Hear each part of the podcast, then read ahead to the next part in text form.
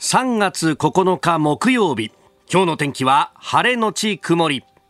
日本放送飯田浩二の OK 工事アップ。朝6時を過ぎました。おはようございます。日本放送アナウンサーの飯田浩二です。おはようございます。日本放送アナウンサーの新業一華です。日本放送飯田浩二の OK 工事アップ。この後8時まで生放送です。3月9日いよいよ決戦の日を迎えたと、はい。えー、WBC ね侍ジャパン初戦の中国戦をいよいよ今日に控えてというところで、うん、えー会社に着くとね、あの、新聞各紙が置いてあるんですけれども、もうスポーツ新聞は大谷、大谷、大谷、大谷というね、えー、ところですし、また一般紙を見ていても、大谷翔平選手のね、えー、写真が載っていたりとか、あと中の面では、えー、結構広告とかがね、ね大谷さんを起用した、えー、各社が全面広告を出していたりとか、もうすでにね、なんか、えー、全力でここに乗っかっていくぞと。いう感じであります。まあ、さすがにね、この朝6時早いんで、うん、そうは言っても世の中の盛り上がりとかっていうのはね、まあ、夕方以降だろうなと思ってはいるんですけれども、うん、まあ、ただね、ちょっと気になるんで、この東京ドームの周り、この決戦の場所、今どうなってるのかっていうのをですね、えー、わざわざ、はい、あの、朝ですね、えー、うちのスタッフの一人、あの、報道の若手のですね、三村君っていうのがいて、お前どうせそんなに忙しくねえんだから、ちょっと東京ドーム見に行ってこいよ、広いですよね、5時ぐらいに行けって言われてなんかお5時だったらそろそろ電車動いてんだろうなんつって 意外してみたんですけれども、はい、今どうなっているのか読んでみたいと思います。三浦君おはようございます。おはようございます。おはようございます。さすがに人はいなかったかな。こちら東京ドーム、うん、すごい人です。すごい人？嘘でしょ？だってまだ朝6時ですよ。だってあと13時間後だよ、プレーボールは。ね、そうなんですが、今、静かな熱気に包まれている東京、えー、ドーム前なんですけども、今約ですね、2500名以上の方が集まっています。何しに来たんだ、はい、東京ドームに？皆さんですね、実は今日、侍ジャパンのグッズの抽選券を求めに来た、えー、皆さんの列なんですね。あ、そう、えー、試合を見るんじゃなくて、グッズ欲しさにその時間に来てるの？の抽選券。そうなんです。そうなんです。えちょっと待って、2500人もさ、あの東京ドームの周りって、えじゃあ、延々列作ってるってこと？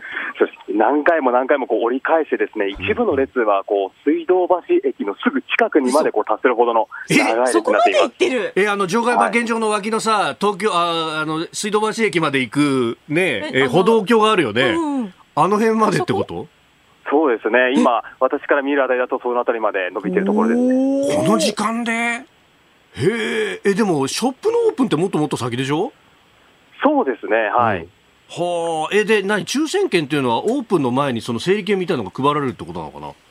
まさにおっしゃる通りです。うんうんうん、はい。実際にその後、この整理券の中で、まあ、抽選が当たった方が実際にこの後9時から列に並ぶことができて、グッズを買うことができるということなんですね。はあ、え、で、それさ、この時間にいるっていうのはさ、まあ、本当にこう、都心近くに住んでれば来ることできるだろうけど、東京ドームまで。え、先頭の人とかっていうのは一体何時から並んでんだろうね。ねやはり先頭の方というのは、やはり4時の、あの、うん、まあ、会場が開くのを待って、えー、うん、もう同時に入られた方でしたりとか、はあ、いらっしゃいます。あ、そっか、抽選つっても徹夜で並ぶわけじゃないんだね。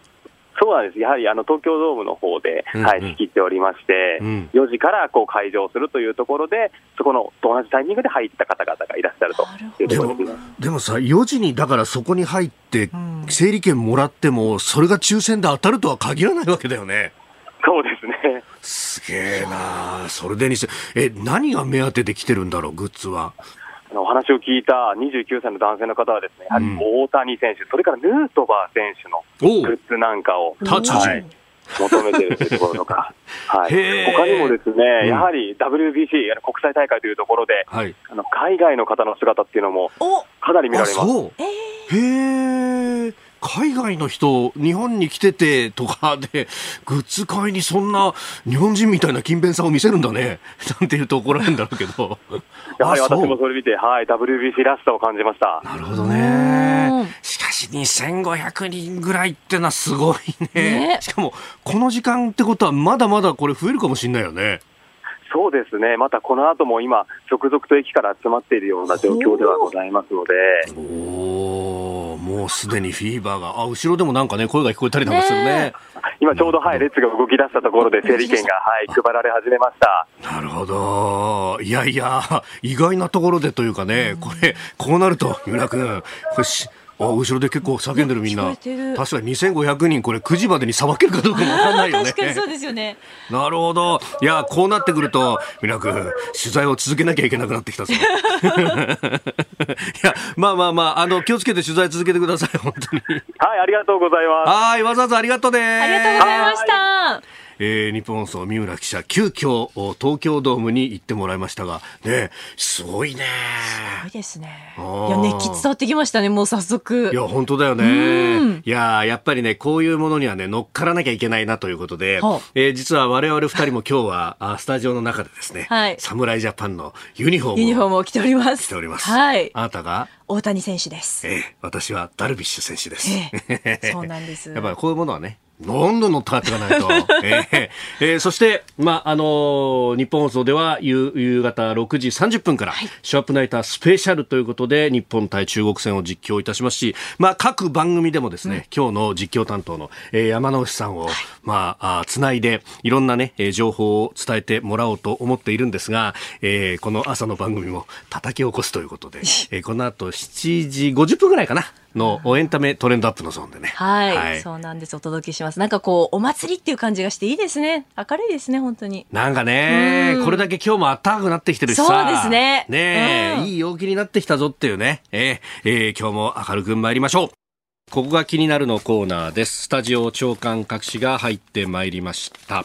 えー、今日の一面はね、えー、バラバラという感じであります。えー、まあ、昨日があ国際女性デーであったということ、そしてあの日本放送でもね、えー、特別番組を夜に放送いたしました。一部二部分かれてという感じでありましたが、新内林さんパーソナリティ、そして、えー、東島エリアアナウンサーがね、えー、ずっとついてという形でありました。朝日新聞は、まあえー、シンクジェンダーというね、えー、特集、昨日も結構大展開をしていたんですが、えー、今日も、えー、昇進には男性の3倍働けと、はてな、えー、均等法の第一代会社去ったという、まあ、雇用機会均等法、男女雇用機会均等法、これが1986年に、えー、施行をされました。まあ、その時のね、えー、第一世代と呼ばれるような、えー、方々も、えー、今じゃあどのぐらい、えー、そういった方々が働いているのかというところでもう間もなくそこで入社した方々が、まあ、定年を迎えるというようなタイミングになっての特集記事というところであります。まああれからね、えー、もう、もう間もなく40年余りが経つ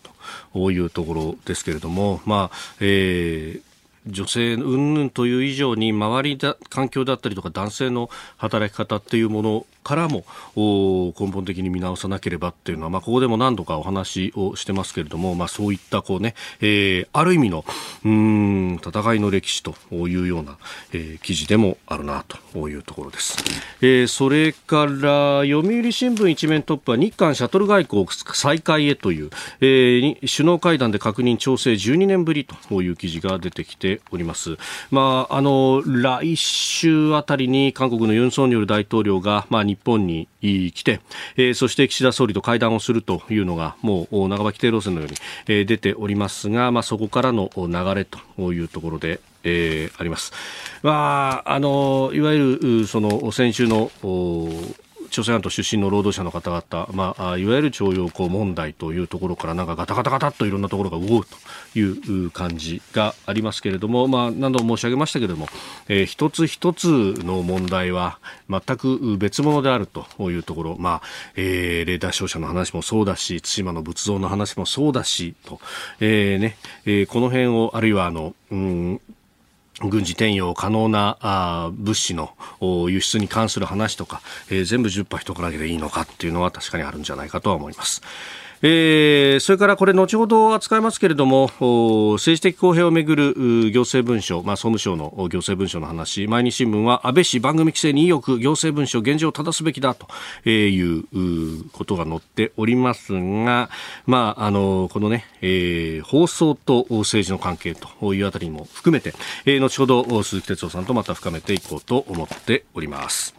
で気になる記事ということですが、えー、昨日も、まあ、経済についての指標がいろいろ出てきておりました、まあ、その中でですね、えー、貿易に関してのものが出ております、えー、昨日財務省から発表された、えー、国際収支統計というものによると、まあ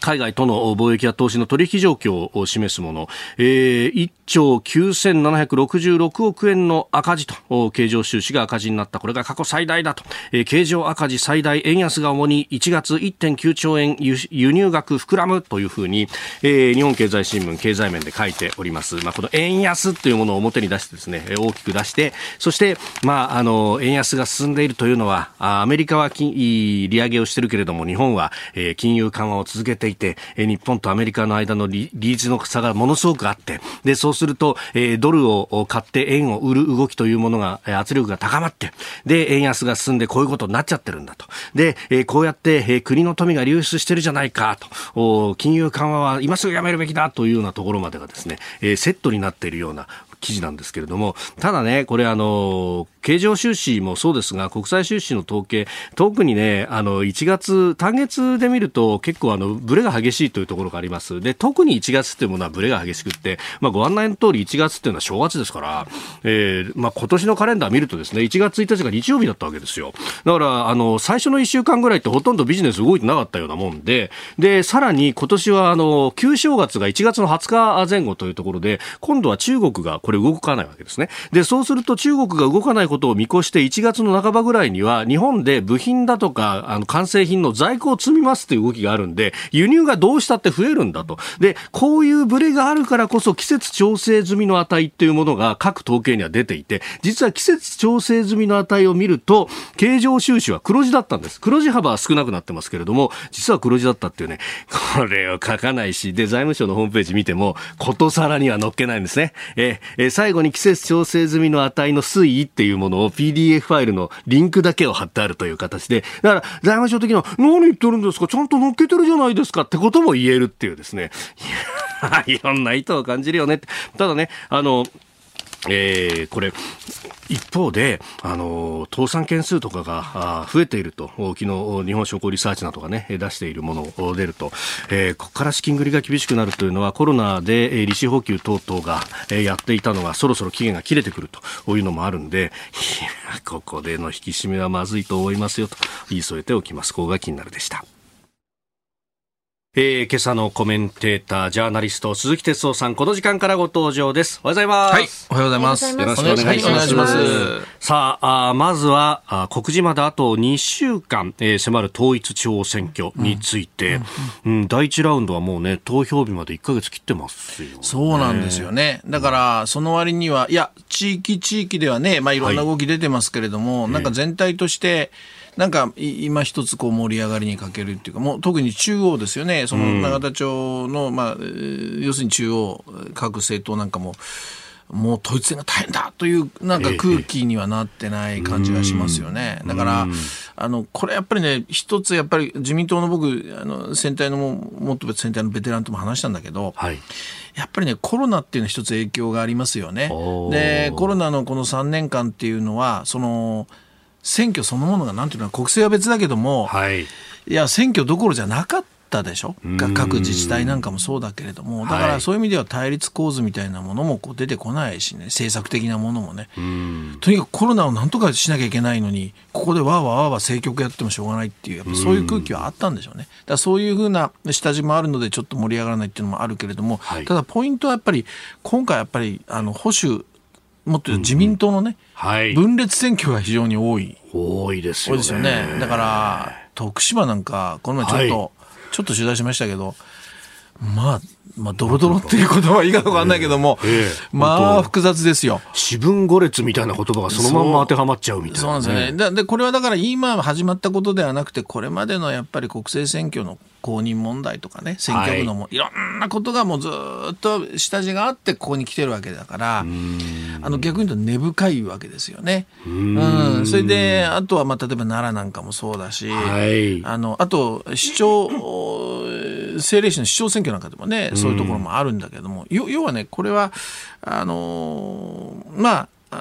分裂保守自民党が分裂分裂するっていうのは余裕があるから分裂する場合もあるわけですよ。つまり野党があんまり強くないと、はい、だから自民党がどうせ勝つんだからって言って、うん、平気でなんていうの内輪喧嘩できるっていうね。だけどもう一つはやっぱりそのお中央のコントロールが効かない。例えばはせなんとか調整を候補者一本化しようとしてるんだけどそれがうまくいかない。つまり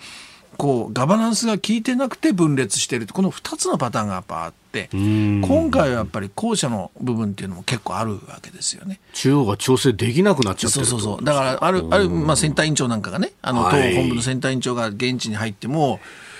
もうこれはだめだっていうような感じのものもあるわけですよね。でこのこういう場合っていうのはやっぱりねはい、結構尾を引くわけですよ。うん。あのまあ、余裕を持って打ち上げ喧嘩してるのとは違いますからね。そうすると次の選挙っていうのは補選とかさらに解散だっていつあるか分かんない、つまり国政選挙ですよね、はい、だから今回の選挙のそのいわゆる、まあ、ある意味では仲間内でいろいろ揉めたことがねそこに今度は響いてくると、次のやっぱり選挙に影響出てくるっていう体制そのもののね。だからその辺をやっぱりあの自民党の、まあ、中央の選対関係者は心配してますよね、うん、まあ、この、ね、統一地方選挙、まあ、知事選だとか市長選もありますが一方で、えー、都道府県、えー、政令市など議会議員選挙。これポイントですよ。この人たちっていうのが、やっぱり国政選挙でも本当、大車輪になると、だから維新なんかがものすごくこの、はい、要するに首じゃあどうでもいいとは言わないが、もうとにかく全国で600人とか言ってるあれ本当は目標最初800人なんて言ってたぐらい。それ何かというと、地方議員があの誕生すれば地方組織ができるじゃないですか。たら国政につながる。だからそっちの方にかけてるっていうね。だから立憲なんかもそこでどれだけやっぱり地方議員取れるかっていうのポイントになってきますよね。えー、まずはあこの統一地方選挙についてお話をいただきました。鈴木さんには今日も8時までお付き合いいただきます。よろしくお願いします。はいますここでポッドキャスト YouTube でお聞きのあなたにお知らせです。ラジオ局日本放送飯田浩司の OK コージーアップ週末増刊号を毎週土曜日の午後に配信しています。1週間のニュースの振り返りニュースの予定やコメンテーターのラインナップを紹介しています。後半には Cozy up コメンテーターがゲストと対談するコーナー。今月はジャーナリストの須田慎一郎さんと軍事安全保障外交問題専門のジャーナリスト井上和彦さんに登場いただき安全保障をテーマに掘り下げていきます。週末もぜひチェックしてください。あなたと一緒にニュースを考える飯田浩二の OK 工事アップ。コメンテーターの方々と7時をまたいでニュースを掘り下げてまいります、えー、今朝はジャーナリスト鈴木哲夫さんです。引き続きよろしくお願いします、はい、お願いします。えー、ではまず株と為替の値動きをお伝えしておきます。現地8日のニューヨーク株式市場ダウ平均株価は前の日と比べて58ドル6セント安い。3万2798ドル40セントで取引を終えました。ハイテク銘柄中心ナスダック総合指数は45.67ポイント上がって1万1576.00でした。一方円相場1ドル137円30銭付近で取引されております。えー、昨日もね、この番組の中でお伝えしましたアメリカ FRB のパウエル議長の議会証言を受けて、えー、今日も下がったということのようであります。えー、ではこの時間取り上げるニュースはこちらです。高市経済安全保障担当大臣、放送法をめぐる行政文書について関与全面否定。放送法が定める政治的公平の解釈をめぐる総務省の行政文書について当時総務大臣だった高市経済安全保障担当大臣は昨日の参議院予算委員会で次のように述べました。放送法に関してですね法解釈などにかかることについて安倍総理と電話でお話ししたことはございません。ありもしないことあったかのように作ることを捏造というんじゃないでしょうか。あのそういう意味ではありもしないことだったものですから私は捏造と少し強い言葉を使ったかもしれませんがこれが事実で、えー、あればそれは私は責任を取りますよ。でもこれ事実じゃないですから。えー、小西隆樹議員の質問に対しての答弁というところでありますが、うん、このね、えー、先週、先々週あたりから、この、ね、これがもう本当にまた一つの、他にもやんなきゃいけないこと、いっぱい安全保障とか増税とかいっぱいあるのにね、えー、いやいやいや、これ、やっちゃいけないって話じゃないですよ、はい、これも大事でね。はい。うん、ででは少なくとも今までの流れで言うとつまりこれはもうちゃんとしたいわゆる行政文書、ね、はい、これ行政文書っていうのは各役所がそのその後将来の将来その政策検証するためにも必要だからっていうことできっちり残す文書ですからね、まあ、そういう文書だった。だからあの普通まあ、そこにでたらめは書いてないはずだけど、はい、でもやっぱり高市さんからすると、いや、私はそのことはやってないのに、それは書かれてるのはおかしいという、うん、だからまあ、まあ、ことのその文章の真偽っていうかね、えー、どうなのかって、ここがポイントに今なってますよね。はいで、だけど、でだからそれはそれでとにかく今精査を総務省がやってるので本当にそのそういうふうな事実があったのかどうかっていうのはこれはあの今からまだ続いてるんですね。大事ですよ、これも。うんうん、えー、また辞めるなんて言っちゃったからね。そうですね。うん、まあそういうところもまああって大変でだし注目点で。でも飯田さんね、僕、はい、本質は、この問題っていうのは、だからその事実かどうかとか、高橋さんがその、えー、嘘ついてたのかつ、ついてるのかついてないのか、そんな話じゃなくて、うん、やっぱりね、その放送に権力が介入をしてきた。当時ね、うん、そういうことがこの文章には書かれてるわけですよね。ここのやっぱり僕は問題が一番大きいんだと思うんですよ。つまり放送と政治っていうね、はい、これがやっぱり安倍政権のあの時期にやっぱり、えー、官邸が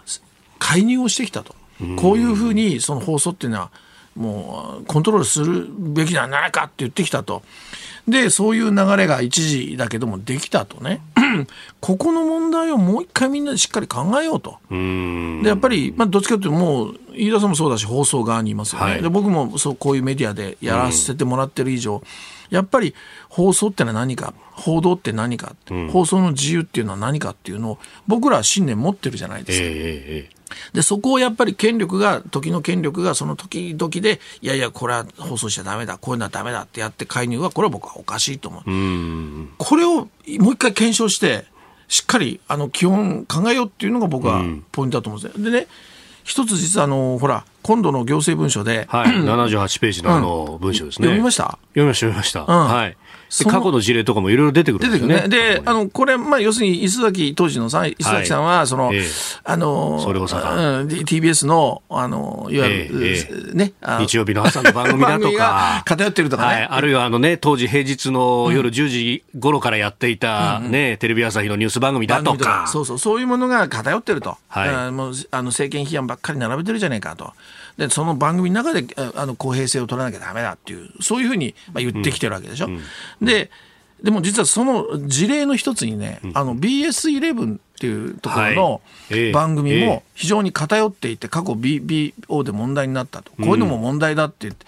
その番組実は僕がプロデューサーだったんですよ。そうだったんですね。BS11 で。であの時事例に出てきたのは、まあ本当に大昔ですけども、うん、あの、椿発言だとかいろんなところが出てきて、うんうんうん、その中に確かに BS11 も入ってましたね。そうそうそうそう、はい、でね、あの、その僕がプロデューサーで、絶対この話を僕今日させてもらいたいと思ってきたんだけども、うんうんはい、その番組って何かっていうと、当時自民党が野党だった。はい。それで自民党ほとんど取り上げられない。でそれはおかしいと僕は思う、僕は常に政権の反対側にいるタイプですから、当時、野党第一党なんだそうそうそう、だから自民党が要するにあの自分たちの政策をもっとしっかり訴えたいということで、じゃあやろうって言ってね、30分の番組作った。これ自民党だけしか出てないんですよ。自民党の参議院議員だけが、要するに、はい、政策を主張する番組を30分作ったんです。で司会もね、山本一太と丸川珠代、ね。でで、30分作った。で、これもう明らかに自民党しか出てないわけです。はい、でも僕が思ったのは、やっぱり視聴者はね、やっぱり政策とかしっかり聞きたいわけですよ。それをね、30分の番組の中で、全部の政党を出して、バランスよく喋ってたら、1政党2、3分うん、何が分かりますか？だからやっぱ30分全部自民党だけどね。だけど。1週間っていうタームって考えて、はいその中で自民党の30分があるように、うんうん、民主党も30分、はい、公明党も30分、共産党も30分っていうふうに、まあ、要するにみんなが、はい、そしてしっかり政策を聞こうっていう、そういう公平性を考えてやったんですよ。それが BPO に引っかかって。それで、まあ、とにかく聞き取り調査あってあって、それで、まあ、結論がね、うん、結局、いや、放送倫理に、えー、まあ、違反してるという結論を出されたんです。はい、しかし、しかし、しかし、うん、実はここから先があるんですよ。うん。時間がないですよね。いや、大丈夫です。あの、7時をまたいでね、ちょっとあの、これ、お知らせを挟んで続いていこうと。まさに、その政治的公平性とは何かというところで、一、番組のその1回の放送を取り上げるのか、どうなのかという、ね、今、今回もまさにその論点になっている、補充的説明の中で論点になっている話、いよいよ各新ニュース7時またぎ、日本放送です。さあ、この放送法のね、うん、えー、政治的公平をめぐる、まあ、行政文書の話から、うん、まあ、その中に出てきた、えー、2011年ですか、はい、の事例、BS11 の番組について、はい、えー、えー、磯崎さんに責められたんですよ。だから、あの、書いてあったけど、はい、あんな番組作っちゃだめだ偏ってるってね。だけどさっきも言ったように、僕は偏っていてもいいと思った。だってそうじゃなきゃ、視聴者が本当に自民党が何を訴えてるか分かんないわけだから。だけど同じように、その1番組じゃなくて、同じ1週間の中で他の政党も同じだけの時間を取って番組をやる。それを目指したんですね。で、BS11 の局も、はい、あの、いや、それでいこうっていうことでね、うん、あの、新しいことやろうっていう思いがあったから。これなら政治的公平性も担保できて。そうそううんうん、で、BPO に引っかかって、BPO は、いや、やっぱダメだと。一番組でちゃんとバランス取れ。これは違反だって言われた。だけど、その BPO の、その最後のね、意見書の最後にね、終わりにって書いてあって、なんて書いてあったかというと、うん、確かにこれは我々違反だという結論を出したけども、でも政治的なね、その公平性というのをこういう形でやろうとしたのは、あのこれは評価していいと。で、政治番組をどう作っていくか視聴者のためにっていうのをぜひいろいろチャレンジしてほしいって言って最後、終わりにって言って BPO が意見つけてくれたんですよ。僕は、まあ、言葉悪いけど勝ったと思いましたよ。うん、ここの部分は完全に主張認められてるじゃないか。そうそう。つまり、公平性っていうのはやっぱりそれぞれの局が、はい、要するに勇気を持ってやらなきゃいけないわけで、うん、そこを例えば権力を気にしながらね、なんか批判される。まあ、結局、日本の放送局って認可制だから、はい、国の縛りはあるけれども、えー、でもやっぱり、いや、こういうものを作るんだっていう公平性っていうのは局自身が決めることだし、うん、それで1週間の中でバランス取るって、これは僕、ありだと思うんですね。この辺をしっかり放送局がもう覚悟を持ってこれからもやっていかなきゃねっていうのが、うんうん、この今回の問題のなんていうのかな、はい、その僕は根っこじゃない本質じゃないかと思うんです。だって飯田さんの番組なんかだってねバランス取ってます、うんいやいやいや、その、だから一日の放送を、ね、あるいは1コーナーを切り取られたら、これバランス取ってるかっていうと、そうじゃない場合だってあるかもしれない。そうそう。だけど、飯田さんは例えばね、うん、あの、他の、例えば別の曜日でね、はい、あの、全く違う意見の人今度は出して、うん、その人に徹底的に深掘りしていくみたいそうやってきっちりバランスを取っていく。これ何が悪いんですか、うん、僕は正しいと思いますよ。そういうやり方がね。だけど、そういうことはダメだって言ってきたのが当時の安倍政権だったわけでしょ？官邸だったわけでしょ？で、ね、そう言ってくるんだけど、その官邸の中のね、あの、山田秘書官とか名前出てましたけれども、うん、いや、これ政府がこういうこと言っちゃまずいんじゃないのとかね、うんうんうん、そういう意見も出ていたりとかして、で、かつ、そのやっぱり番組1個だけじゃなくて、全体で見てねってっていうのが趣旨なんだっていうのは、うんうん、これ、あの、まあ、当時の総務官僚の方々も結構こう死守しようとしていたというか、まあ、実際問題として結局解釈変更ではなくて補充的説明っていうふうになってたので、ね、踏みとどまったっていうことでもあったのかどうか。ただ、高市さん当時大臣で、はい。やっぱりあの各一番組でも気をつけなければっていう。極端な例はっていうような答弁答弁してんですよね。だからまあ僕はだからその今回のそのこの高橋さんの件が捏造かどうかで捏造だったら議員辞めるかまあ、これはこれで僕は大事だと思うけど、はい、本質的にやっぱ放送っていうのは何なのかって、うん、アメリカなんかはねあのその要するに第三者のそうそうあの独立機関がいたりして、はい、でも日本の場合はやっぱりもう完全に国が認可して、でなんとなくやっぱりその局側もうん、そっち側を気にしちゃったりしてみたいな関係の中いい番組は作れないじゃないですか。だからその辺をもう一回ねその放送法ってのは何なのか、えー、局がもう番組作るっていうその覚悟とかね、はい、えー、思いは何なのか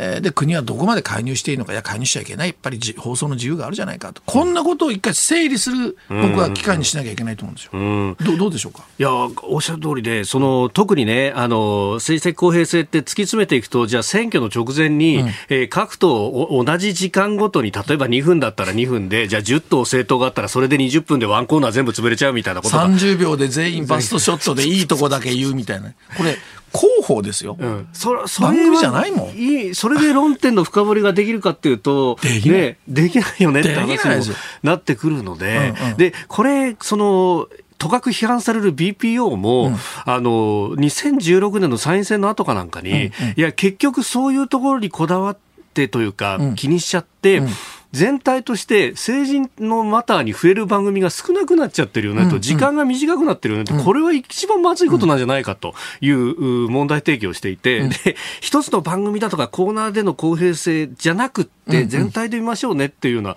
ところが出てきていて、う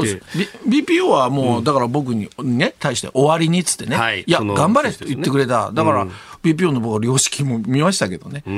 だからそういうことを整理する機会にしなきゃいけませんよね。そう思いません？今回。だこれをこう武器として、えー、まあ、政治の世界は闘争なんでどうしてもそうなるかもしれないんですけど、まあ、我々見てそれとは別の論点をちょっと提示するっていうのが必要かもしれません。いや、僕はそうあるべきだと思いますね。で、ひょっとしたらその中には、この放送法4条の政治的公平性っていうのは、アメリカじゃもう取っ払ってんだからいいだろうっていう人だって出るかもしれないけど、うん、でもその議論すればいいじゃないですか。か、そのきっかけにしなきゃいけないんですよ。うんえー、ニュース7時またぎでありました。おはようニュースネットワーク。東京有楽町日本放送をキーステーションに全国のラジオ局21局を結んでお届けいたします。時刻は7時11分を過ぎました。おはようございます。日本放送アナウンサーの飯田浩二です。今朝のコメンテーターはジャーナリストの鈴木哲夫さん。取り上げるニュースはこちらです。政府8年ぶりの政労使会議15日開催で調整政府は昨日2023年春闘などでの物価上昇を超える賃上げ実現に向け政府労働会経済界の代表による政労使会議を15日水曜日に開く方向で調整に入りました。賃上げの実現について語る松野官房長官です。賃上げを進めるにあたり経済界、労働界とのコミュニケーションを取りながら進めていくことは大切と考えており、政老氏の意見交換については、今後15日に開催する方向で調整しています。政府としては、目下の物価高に対する最大の処方箋は、物価上昇に負けない経済継続的な賃上げを実現することと考えています。えー、松野官房長官の会見での音声をお聞きいただきました。政労使会議。これ国民民主党が結構言っていたようなまあそうですね、えー、どっちかというとまああのなんていうのかな連合を含めて国民民主は、はい、あの政府との、まあ、対立路線というよりは、あここは、まあ、是々非というね、あの表現もしてますけれども、うん、えー、話し合いをしようということだけれども、じゃあ、要するに、じゃあ、ある種、まあ、労の部分ですよね。はい、その連合と言わず、まあ、僕はあえて労というけども、うん、労働者、ここがそこで、えー、一緒にじゃあややった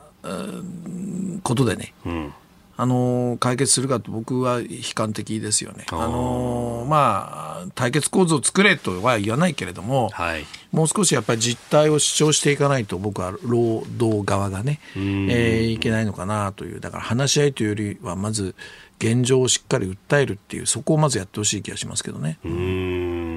まあ、これね、結構この賃上げの話、うん、今報道されているところだと、大企業に関しては、うん、あ結構上がってるんだと、なんか全体として上がる雰囲気、まあ、あのだけどこれ、僕あの、大企業のトップの人たちなんかもよく話す、取材できる機会もあるし、いろいろ、あと中小企業のね、はい、僕は会合なんかよく呼ばれていくんですけど、え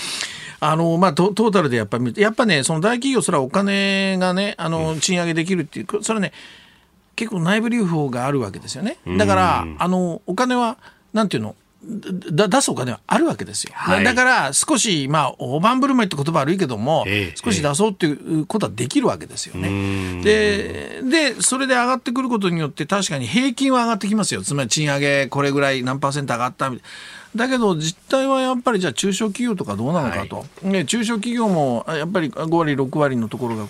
今回は賃上げするんだって無理して頑張ってるけどこれ相当実はその内部留保からポッと持ってくるのと違って無理をしてるわけですよね。だからその賃上げ率だってじゃあとんでもなく高いかっていうとそうでもない。だからこの辺のやっぱ中小の実態っていうのが相変わらず苦しいっていうのがあるということ。それからやっぱりあのもう一つこれデータが出たのはこれ厚労省のあの、えー、要するに実質賃金ですよね。はい、えー、この間の毎月機能統計調査、ね、そうそうそう、はい、実質賃金っていうのは要するにあのー、まあ給料上がっても物価とかがね、はい、高ければ、うん、実質的にだ給料上がったけど物価が高かったらそっちにお金使っちゃうわけだから、うん、結局実質的にはっていうそこの実質賃金。これが、はいマイナス4.1%。そうでしたね。つまり、もう、つまり4%前の月に比べて、うん、やっぱり給料上がってるなんてこれから上がるなんて言ってるけど、実質賃金はどんどんどんどん下がってるわけですよね。額面は増えてるけど、それ以上に物の値段上がってるから、あれ、おかしいのは手元に残らないぞっていうのが後から分かる。そうそう。で、さっきあの流していただいた、そのいわゆる松野官房長官、それに対して何と言ったかっていうと、はい、結局、えー、っと、賃金上げました、うん、でも物価が高くて結局賃金上げたって追いついていかないよ、うん、じゃあどうするかって言ったら、さらに賃金を上げるっていう、継続的に、はい、これできますか？つまりどんどんどんどん賃金をもっともっと倍3倍上げるような流れを作りたいって。これねいや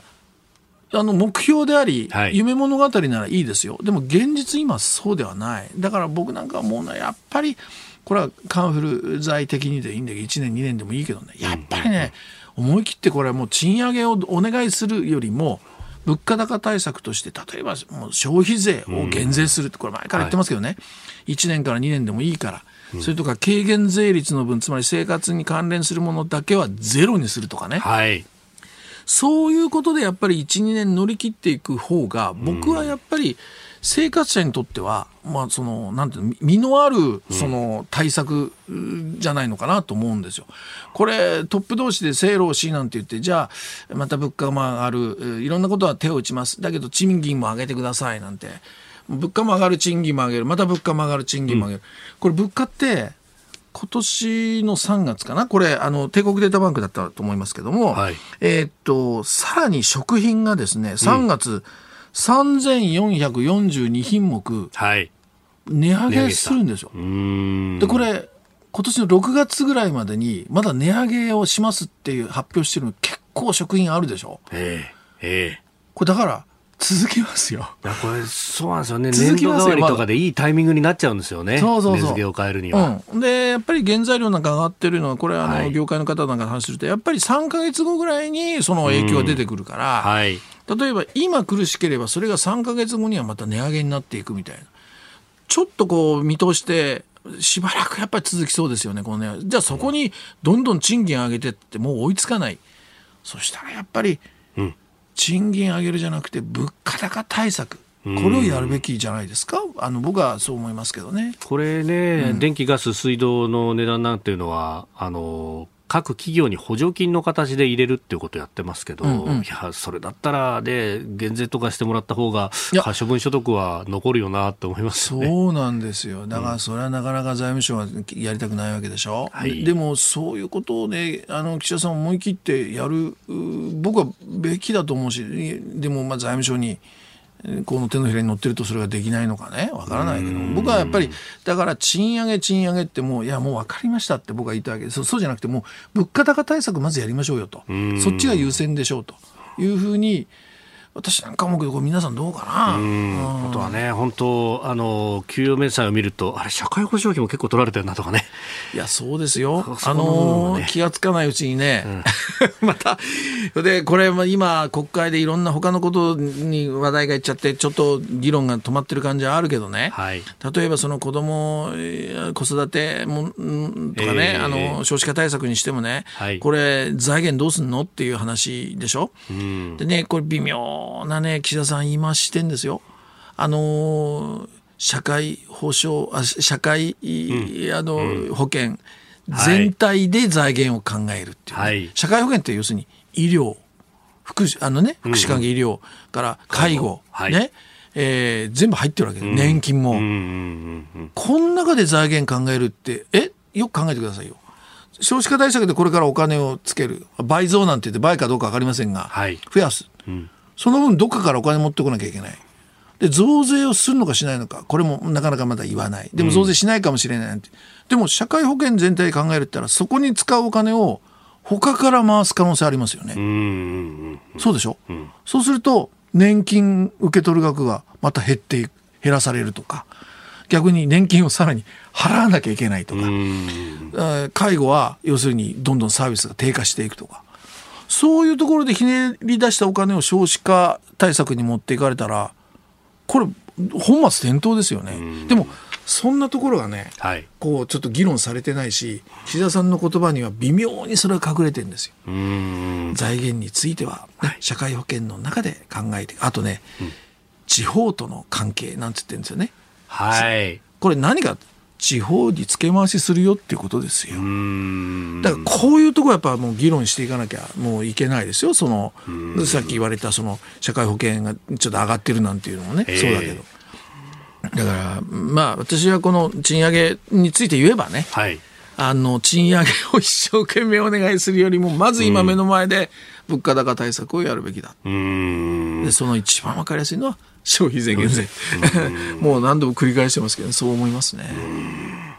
えそしてもう一つ用意していたニュースは、閣僚の海外出張について、うんうん、えー、自民党と日本維新の会が柔軟に対応で合意と、まあ、これはあの G20 外相会合に林さんが行けなかったってところから。なんかもういろんな説が出てて、意図的に行かせなかったんじゃないかっていうね、はい、今、そのほら、いやいや、そうですよ、ほら、ウクライナの問題でね、はい、これ、中国と。アメリカとロシアでしょ、はい、でこの中で日本の立ち位置非常に難しいですよね。だから行かせなかったんじゃないかなんていう陰謀説も、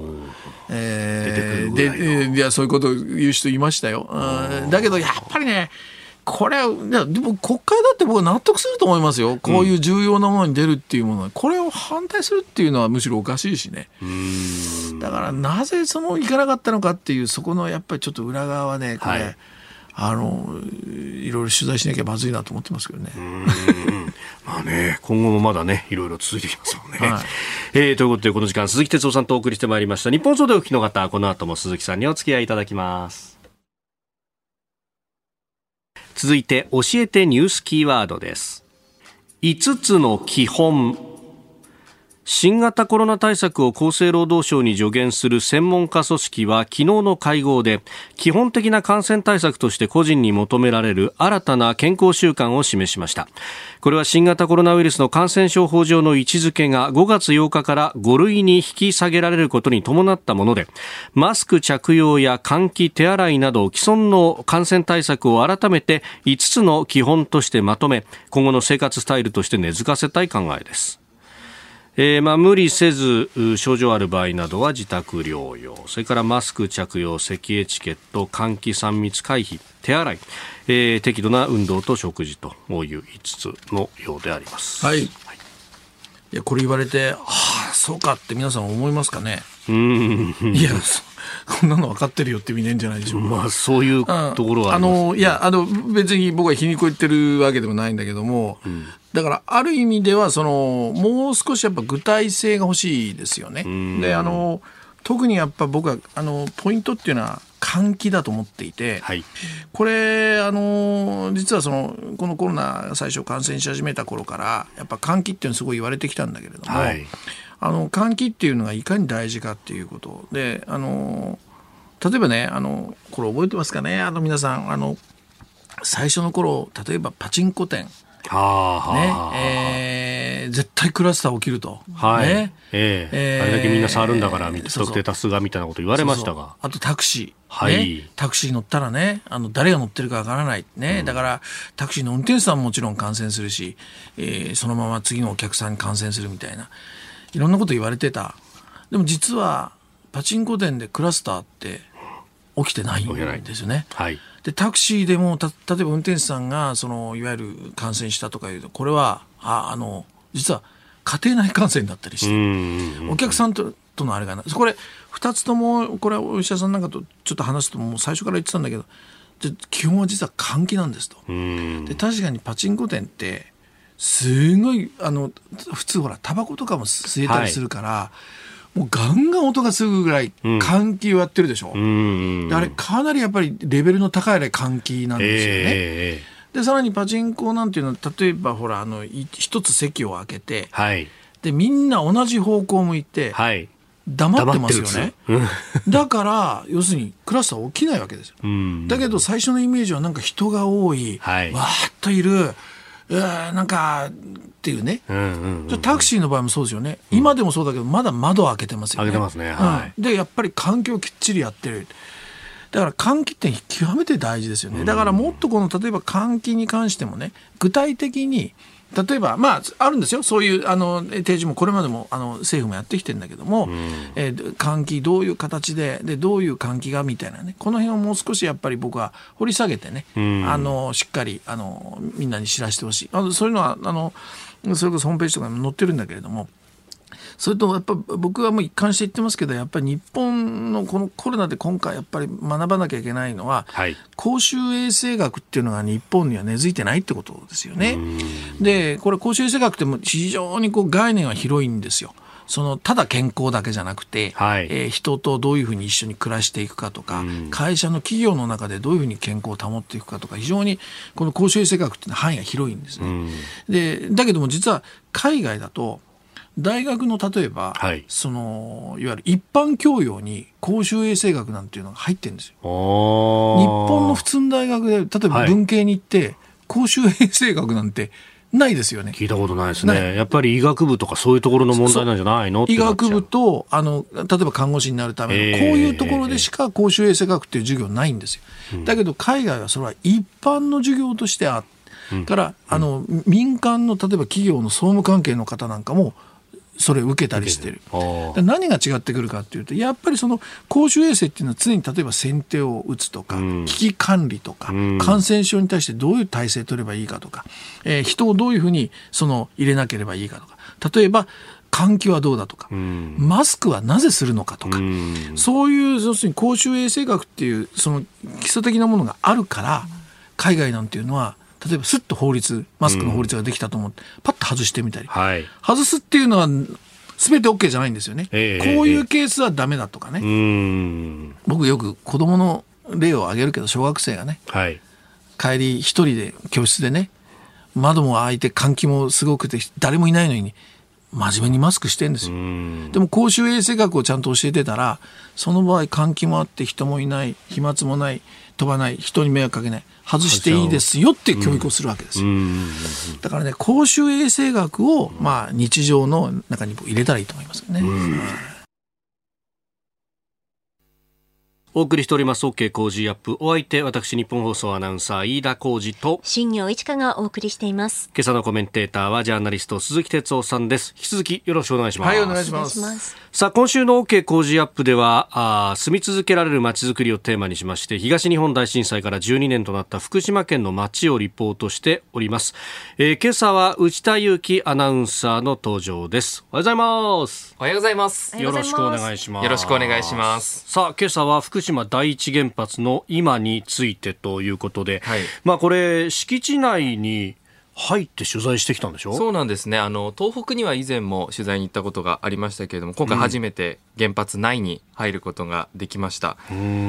まあ、入ってみて思ったのは、うんうんまあ、正直なところですけど、抱いていたイメージより廃炉が進んでいるなというのが印象でしたね。あの、原発内の様子をまずレポートした音声があるので、そちらをお聞きください。私の前方太平洋が見える海側を見ているんですけれどもおよそ800メートル先に原子炉建屋1号機から4号機が見えます。そしてその手前の空間間にはですね横幅2キロ以上にわたって処理水を保管するタンクが立ち並んでいます。1つ高さが15メートル横幅が10メーターほどの円柱状のタンクでこのタンクが1066基1基あたり1000トンぐらい処理水で満たされています。レポートしたのが大型休憩所というところの屋上からだったんですけれども、これは原発構内の西側にありまして、見渡せるんですね、全体を。で、まあ、建屋があって、その奥に青い海が見えるというようなところからだったんですけど、現在の福島第一原子力発電所内は、まあ線量が低くて、えー軍手それから長靴ヘルメットゴーグルマスクぐらいの軽装備で入ることができるグリーンエリアというところがあるんですけどこれが敷地の96%を占めていると。おー。だいぶ除染というかね、はい。進んだわけだよね、これね、はまあ、かイメージとして多くの人が抱いてるのって、やっぱりあの真っ白のね、はい。タイベックスーツというう頭のてっぺんから足の先まで、えー全部それを着て、はい。でゴーグルつけて、マスクもして、えー行かなきゃいけないよねと、で線量計つけて、はい時間になったらもう出なきゃいけないというイメージだけど、そういうところっていうのは、本当に限られるようになってきた？そうですね私はもうほぼほぼ私服なわけですよね洋服としてはそっか、だいぶ変わったね。そうですねまああの一番びっくりしたのはやはりあの建屋の30メートル手前までその格好で行けるへえ。あ、そう。はい。やはりこう原発事故が起きて30キロ人が入れなかった中で、それがもう30メートルになってるっていうのは、なんだかこう体感として、あ、これは除染、そして廃炉が進んでいるんだなっていうのは感じましたね。いや、だいぶそれは変わったよな。まあ私、取材に行ったのはもうずいぶん前の話で、その時ってまだあの、その体育ずつ来たまま、建屋の近くまでは行けるけど、絶対降りないでくださいねっていうような。うん。飯田さん取材に行ったの2015年とかじゃないですか。そうそうそうですよね。まだまだ汚染水をどうするっていうところで、もうどんどんとタンクが建てられていって、はいなんだかコンビナートに来たかのようなね、雰囲気だった時代だったんですが、はい、処理水のタンク先ほど1000基以上あると言いましたけれども、はいもう施設と施設の間埋め尽くすようにまるでキノコがこう生えているようにタンクが立ち並んでいるのでそれはこう上から見るとよくわかるなという印象でした現状ですでに9割5分ほどもうアルプス処理水で満たされているということで。アルプス、まあ、多角種除去装置というふうに、ねはい。えー言いますけれども、これ、まあ、ほとんどの放射性物質を、まあ、取り去ることができると。そうですね。トリチウムという放射性物質以外は、えー取り去ることができて、まあ、そのトリチウムだけは、えー技術的に取り去ることが難しいんですけどもこれはとても弱い放射線を発する物質ですので、ある程度希釈すれば大丈夫というふうには言われています。うん。今年の秋にも、まあ、それは雨の量にもよるんですけれどあも満杯になってしまうという状況なんです。でこれをまあどうにかしようということで国の方針として海洋放出海に放出するという方針が決められました。で現在このアルプス処理水の放出設備というのが建設されておりまして去年の8月4日に着工したんですけれども、ん。現在8割ほど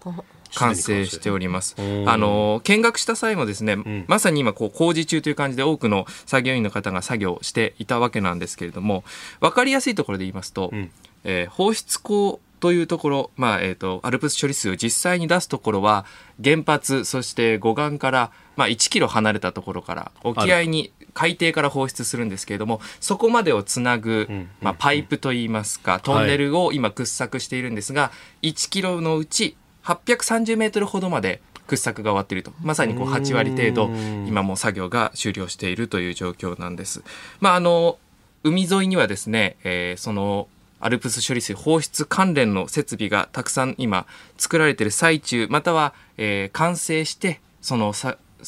動作前の検査をしているというような状況です。でこの工事というのは6月頃までにはすべて終えるというふうに、まあ、東電は説明しております。なるほど、はい。でまあね、この、まあ、処理水の放出に関してっていうのはいろいろ報道もされていて、はい、でまあ、地元の漁業者の方だったりとかというのが、まあ、反対してるんだというのを大きく報じられることもありますけど、これ、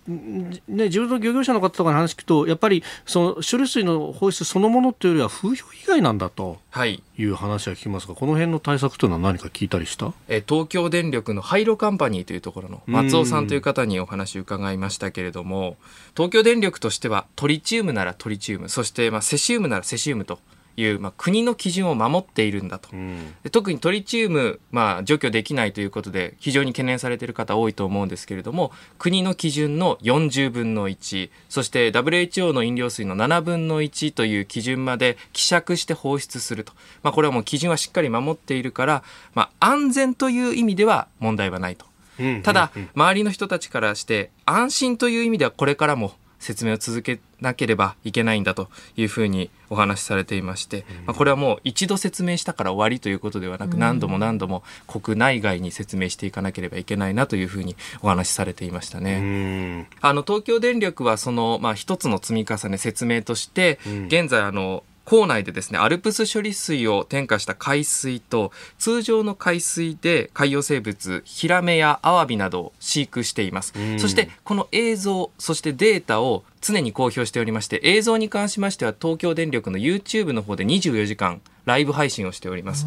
まあ、こういったところで少しでもですね、周りの方に、えー、安心していただこうというふうな取り組みをなさっています。まあ、ここでね、何かあの異変があれば、それが目に見えると、はい、しかもリアルタイムでとい。うふうに出ていると。はい、うん。えー、さあ、日本総動機の方、今週1週間お送りしております特別企画、東日本大震災を考える、明日が最終日であります。明日もね、えー、牛田君に、はい、うんリポートをしてもらいます、えー、この放送についてもラジコタイムフリーポッドキャスト YouTube でも配信してまいります。詳しくは番組ホームページご覧ください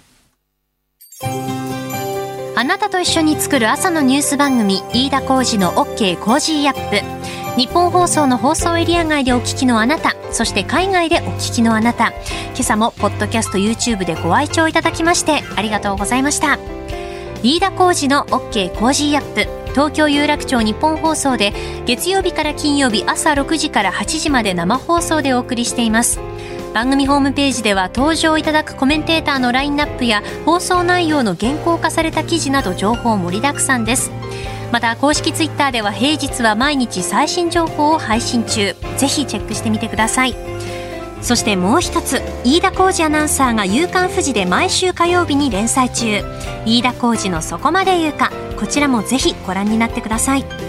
忙しい朝そして移動中ニュースを少し深く知りたい時ぜひ AM、FM、ラジコはもちろん日本放送のポッドキャスト YouTube でお楽しみください。